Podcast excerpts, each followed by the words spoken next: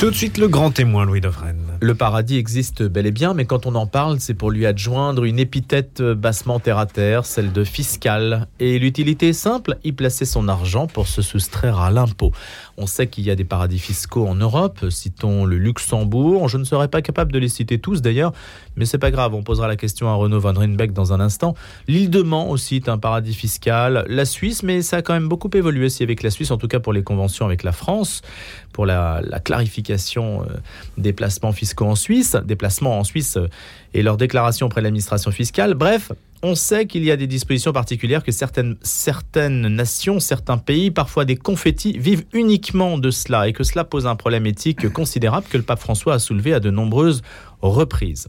Je parlais de Renaud Van Rinbeck à l'instant, puisque son nom reste attaché à de grandes affaires. Alors criminelles comme l'affaire Dickinson, que vous avez peut-être euh, suivi il y a plus d'une vingtaine d'années maintenant, mais surtout financière, comme l'affaire Urba qui remonte aux années 90, le financement occulte du PS, mais il y a aussi d'autres financements occultes, celui du Parti républicain en particulier. Le magistrat Renaud Van Rinbeck donc s'en prend aujourd'hui au, par au, paradis fiscaux, et on sait que c'est un, un combat qui lui tient à cœur. Bonjour Renaud Van Rinbeck. Bonjour. Alors ça s'appelle Offshore dans les coulisses édifiantes des paradis fiscaux. C'est aux éditions Les Liens qui libèrent, qui n'est pas n'importe quel éditeur d'ailleurs. On peut en dire un mot, peut-être. Vous l'avez choisi? Oui, parce que je connais bien euh, l'éditeur, je connais bien euh, Henri, pour ne pas le citer, qui est un ami. Donc euh, voilà, et je crois qu'il est très engagé. sa maison d'édition est très engagée dans ce type de, de lutte, effectivement, contre ces injustices qui, qui sont là. Vous qui êtes un serviteur de l'État, vous êtes énarque au départ, hein, je crois. Non, Non, non, vous non. n'êtes pas énarque, un père énarque, mais je n'ai pas été énarque. Et j'ai un frère énarque, voilà, n'êtes- mais je ne le suis pas. vous Non, n'êtes non. pas administrateur civil euh, Non, non, j'ai fait l'école de la Ah magistrature. oui, c'est ça. Alors, euh, rappelez-nous euh, un petit peu où vous en êtes, parce que vous avez été très connu de l'opinion des Français pendant euh, un certain temps. Hmm. On va dire sous les années Mitterrand surtout Parce que Oui. c'était surtout ces années-là. Mais il y a Oui. aussi les frégates de Taïwan, il y a aussi d'autres choses. Oui, après, Ouais. j'ai passé 20 ans, de 2000 à 2019, au pôle financier, à Paris, Ouais. où justement, euh, bon, avec, notamment déjà avec l'affaire Elf, et puis après, il y a eu l'affaire Karachi, etc., il y a eu pas mal d'affaires, euh, dans lesquelles j'ai été confronté à ce problème de paradis fiscaux. Et Mais ça veut dire qu'à l'époque d'Urba, vous n'étiez pas confronté à cette question-là. Urba, il n'y avait pas, dans, dans l'affaire Urba, non, mais il y avait quand même, on voyait quand même de temps en temps des Suisse, des choses comme ça qui, qui apparaissaient ici ou là dans des affaires euh, annexes. Voilà. Et c'est là qu'on a pris conscience de, de, de, de, ces- de ces- de ces- de l'existence de ces paradis fiscaux qui sont pour moi un vrai scandale, un scandale permanent. Alors, ils sont un scandale permanent, pourquoi? Parce qu'on ne paie pas d'impôts. Alors évidemment, on va dire que ce n'est pas moral de ne pas payer d'impôts dans le pays où on réside. C'est pas seulement Bon. pas moral, mais tout à l'heure vous évoqué à l'antenne euh, la transition énergétique, la nécessité pour les États de mobiliser des fonds extrêmement importants. On pourrait aussi parler des hôpitaux, l'éducation, et vous avez ce que les, alors les économistes chiffrent à peu près à 8700 milliards de dollars ou d'euros, je ne sais plus, peu importe, Mm. c'est à peu près la même chose. Euh, le montant des avoirs qui sont soustraits euh, à l'impôt, qui dorment dans ces paradis fiscaux. Et c'est là le paradoxe, c'est-à-dire que les États sont endettés, on doit faire face à des dépenses euh, collectives, et à côté de ça, ils tolèrent l'existence de paradis fiscaux, il y a énormément d'argent qui leur échappe. Vous avez évoqué tout à l'heure à l'antenne euh, les rois de France. Oui, avec Franck Ferrand. Voilà. Il y a un roi qui, lui, a été confronté au même problème. Philippe Lebel. Ah, mais vous, vous savez tout. les Templiers. Alors, lui, il n'est pas allé par, euh, par, chemins. Euh, il a confisqué du jour au lendemain, il a perquisitionné, confisqué, arrêté les, Templiers. Alors, il leur, a, il fait des procès en sorcellerie. Je n'adhère pas à la, méthode, bien évidemment. Mais il a, fondateur de l'État, des fondateurs de l'État moderne, il, il s'est emparé de l'argent. Dans nos états de droit, qu'est-ce qui nous empêche d'aller chercher cet argent qui est fraudé Il n'y a pas que de la fraude fiscale. Il y a des trafiquants de drogue, il y a des mafieux, il y a des dictateurs corrompus. Il y a les Il y a- services de renseignement aussi, Oui, d'accord. qui rétribuent quelques services. Oui, mais encore, on- ils peuvent justifier euh, leur, euh, leur travail quelque part. Et c'est occulte, euh, bon. Mais je dirais que c'est pas c'est pas la majorité. Donc il y a, y a des, des fraudeurs fiscaux, mais il y a aussi des, des vrais délinquants. Et on n'y touche pas. On n'y touche pas parce que euh, c'est la mondialisation. euh, Alors, on n'y touche pas Renaud Van Bredbeck, oui. mais on a de l'info quand même. Quand il y a des papers qui sortent, Oui, il y en a. oui, bien sûr. Pouvez-vous me dire comment sort cette info? Mais par des lanceurs d'alerte. Non, mais c'est-à-dire, il y a des gens qui ont les lignes de compte sous les yeux et qui envoient les lignes de compte aux journalistes, c'est ça? Alors, attendez, les journalistes ont un secret des sources. Oui, mais Donc, il peut... bon, ce qui est manifeste. vous, le- l'expert, je dirais qu'il y a forcément des informaticiens.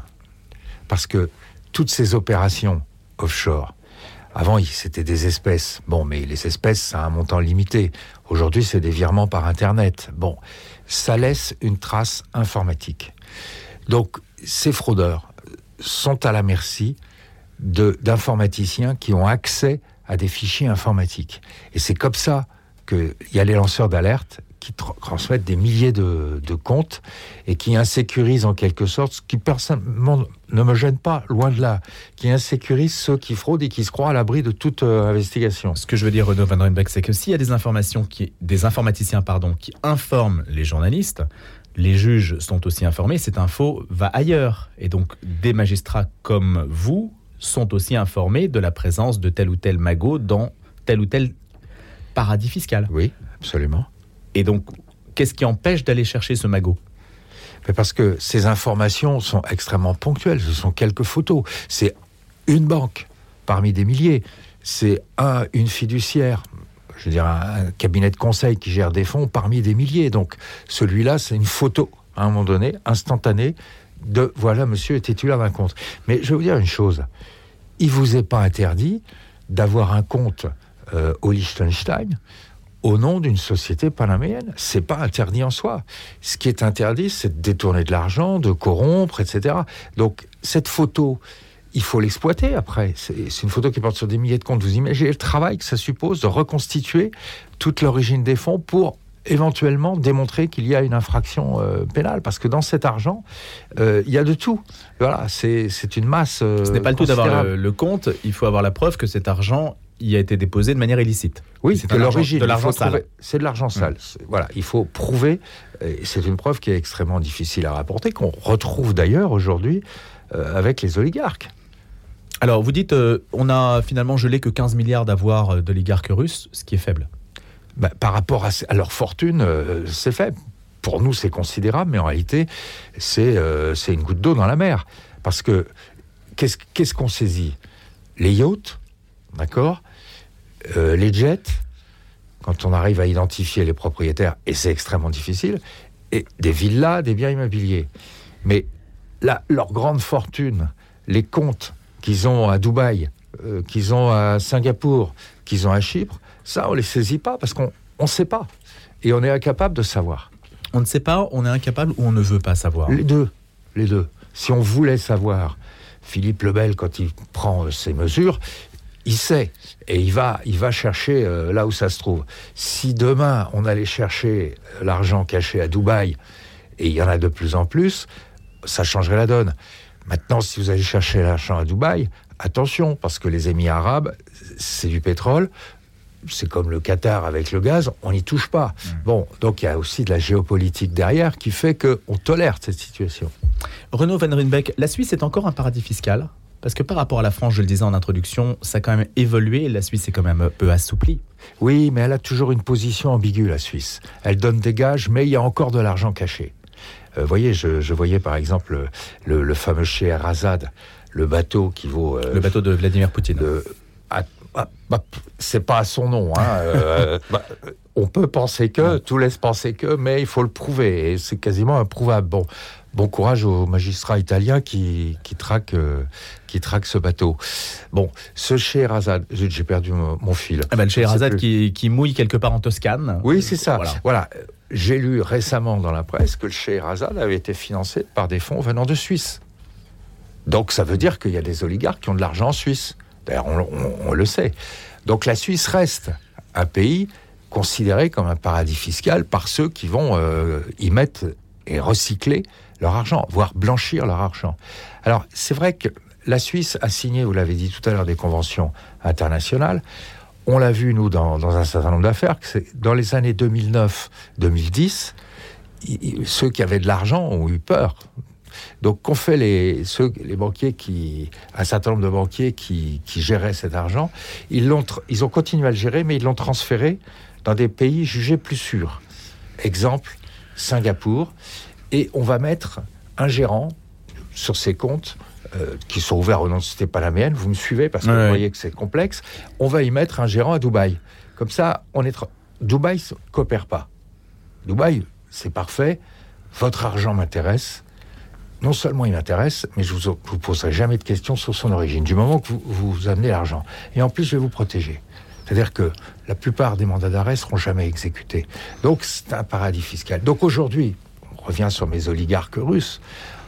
L'Europe, les États-Unis, etc. ont donné le gel.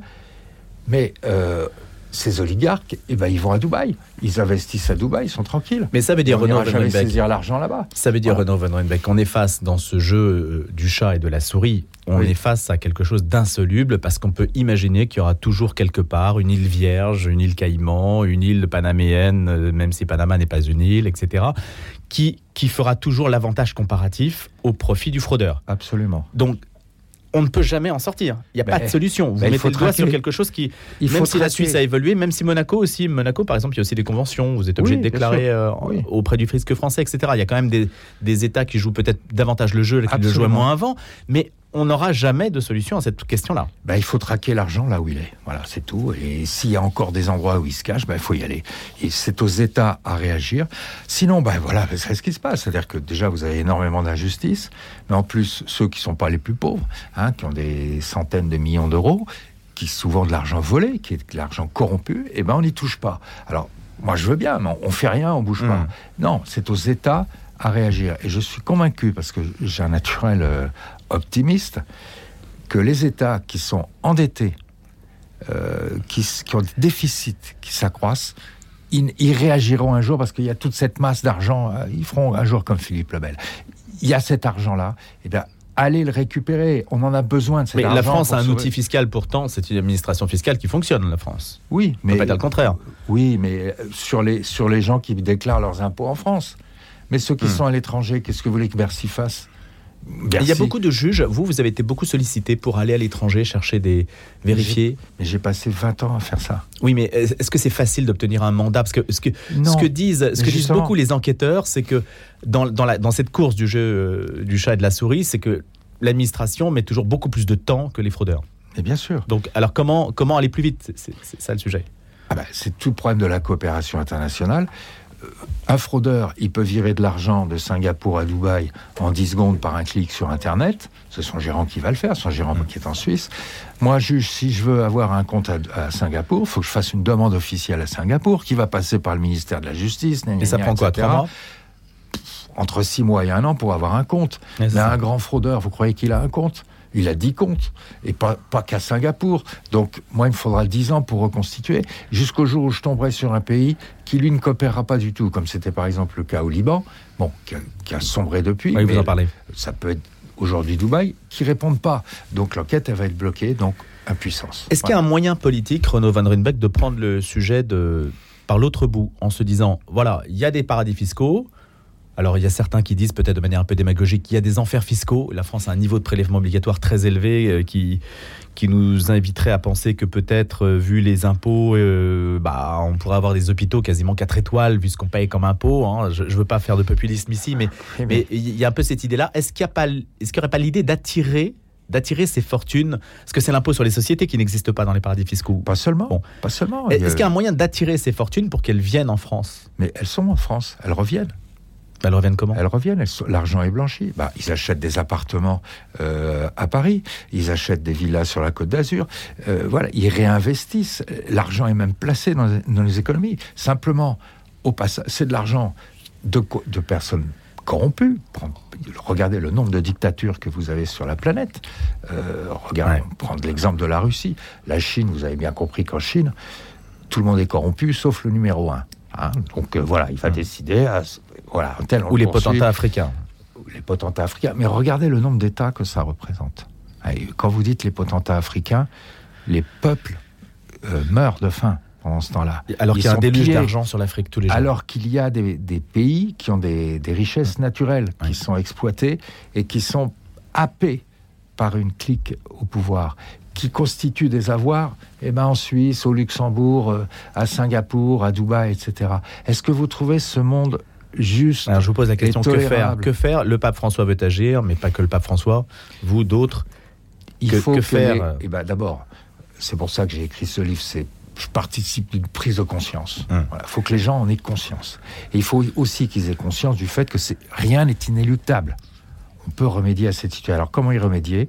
C'est pas à l'échelle de la France tout seul qu'on va y arriver, évidemment. C'est une action internationale du même type que les actions qu'on a, type COP 27. On a la COP 27 en matière d'environnement. Ça résout pas le problème parce que c'est très compliqué, mais on enclenche un processus. Et les États spoliés, comme la France et d'autres, devraient se coaliser en quelque sorte et monopoliser, se- attirer la- l'attention sur ce problème, faire le bilan et dire voilà, voilà où l'argent fraudé se trouve et maintenant on va réagir. C'est quand même pas compliqué. Vous n'allez pas me dire, c'est quand même pas compliqué euh, de mettre au pas les îles Caïmans. Euh, c'est un État confetti. C'est-à-dire que si on laisse les îles Caïmans continuer à frauder ou à favoriser la fraude, c'est qu'on le veut bien quelque part, on le tolère. Je parle de l'ami- l'oncle Sam, il pourrait facilement faire le ménage aux îles Caïmans s'il voulait le faire. Euh, Vous dites qu'il y a plusieurs types de paradis fiscaux, hein, parce qu'il y a ceux qui offrent une ingénierie financière euh, complète et puis ceux qui sont juste des boîtes aux lettres. Oui. Donc c'est pas, il y a une hiérarchie chez eux. Oui, enfin, il y, a- il y a différentes fonctions, ils sont complémentaires. Euh, celui qui gère une fortune occulte, qui est en Suisse par exemple, il va proposer à ses clients des sociétés qui sont créées, bidons, euh, des sociétés écrans, qui sont créées à Panama. Il va acheter, ça coûte 10 000, 20 000 dollars, une société clé en main fournie par euh, des, des- des cabinets de conseil qui sont implantés à Panama.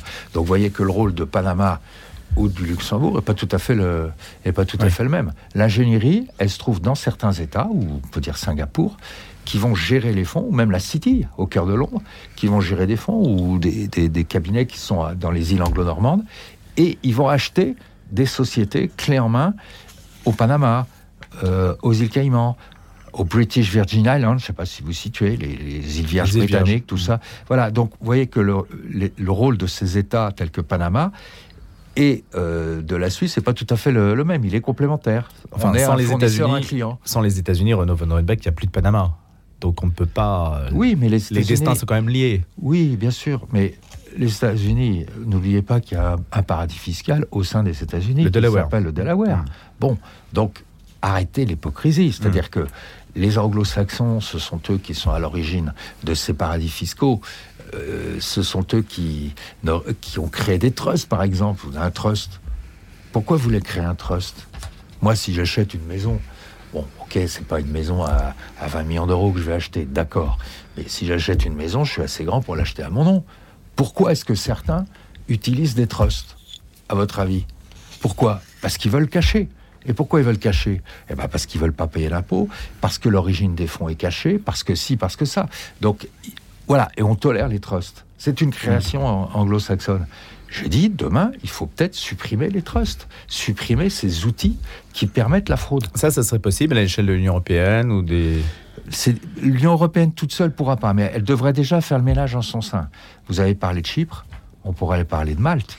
Je vous rappelle qu'à Malte, il y a une journaliste qui a enquêté Mhm, sur des faits de corruption, qui a été assassinée. Mhm. J'ai entendu récemment que les, les Et elle enquêtait sur son propre pays, hein. n'enquêtait pas sur des. oui, sur- dans son pays, mais on a arrêté les exécutants.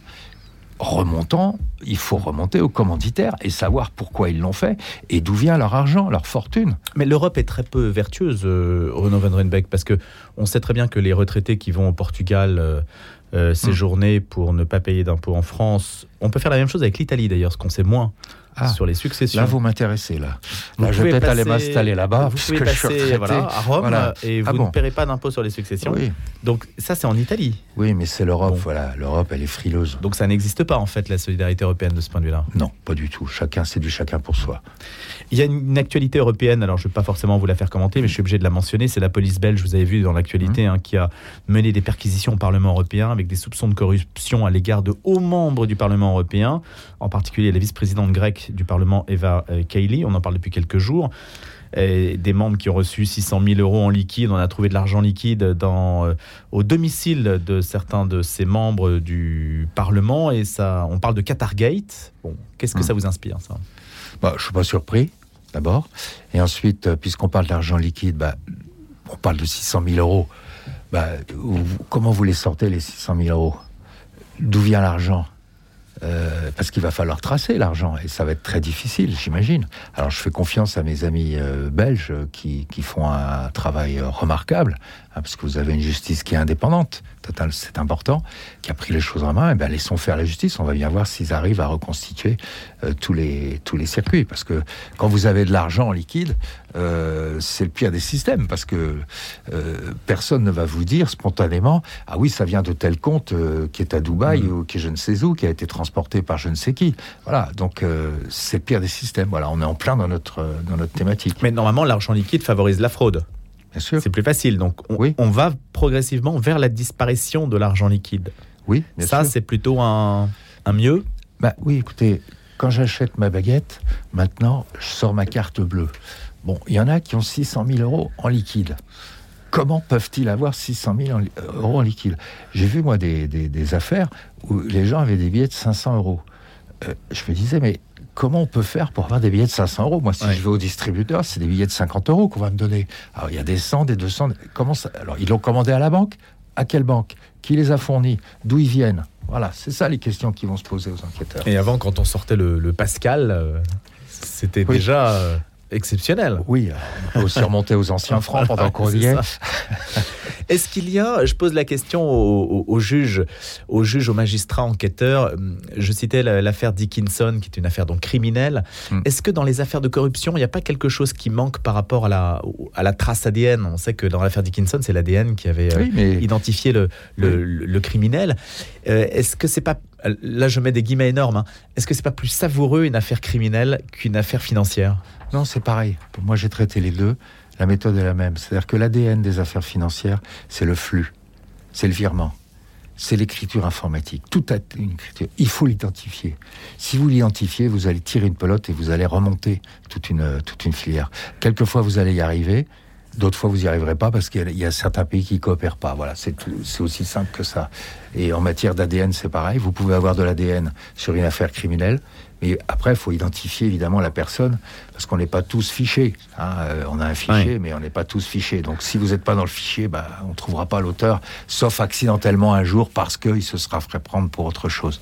Mais on n'a pas l'équivalent, euh, Renaud Van on n'a pas l'équivalent du FNAEG, le fichier d'empreinte génétique pour les fraudeurs fiscaux Ah ben non, mais justement, voilà, on pourrait peut-être créer un fichier des fraudeurs fiscaux ça internationaux. À Bercy, mais, mais est-ce que ça bah, Demander à l'ONU, il faudrait que l'ONU ouais. le crée quelque part. Vous voyez ce que je veux dire Donc ouais. euh, on en est loin. Déjà en Europe, on n'y arrive pas. Bah, alors là, à l'échelle mondiale, on en est extrêmement loin. En tout cas, vous contribuez à cette prise de conscience et à lancer ce, ce débat et cette réflexion. Merci beaucoup d'être venu ce matin, Renaud Van. Et ça s'appelle Offshore, dans les coulisses édifiantes des paradis fiscaux, aux éditions Les Liens qui libèrent. Je vous remercie d'être venu. Et juste un, un point, aujourd'hui, vous avez une enquête sous le coude ou vous aimeriez reprendre du service? Pas du tout, je suis à la retraite, et je ouais. suis très bien à la retraite. Donc vous voyez, ça me permet de, de faire semblant d'écrire des choses... Ouais que je considère a priori comme intelligente, mais bon, on verra. Merci d'avoir été notre invité. Je vous dis à bientôt.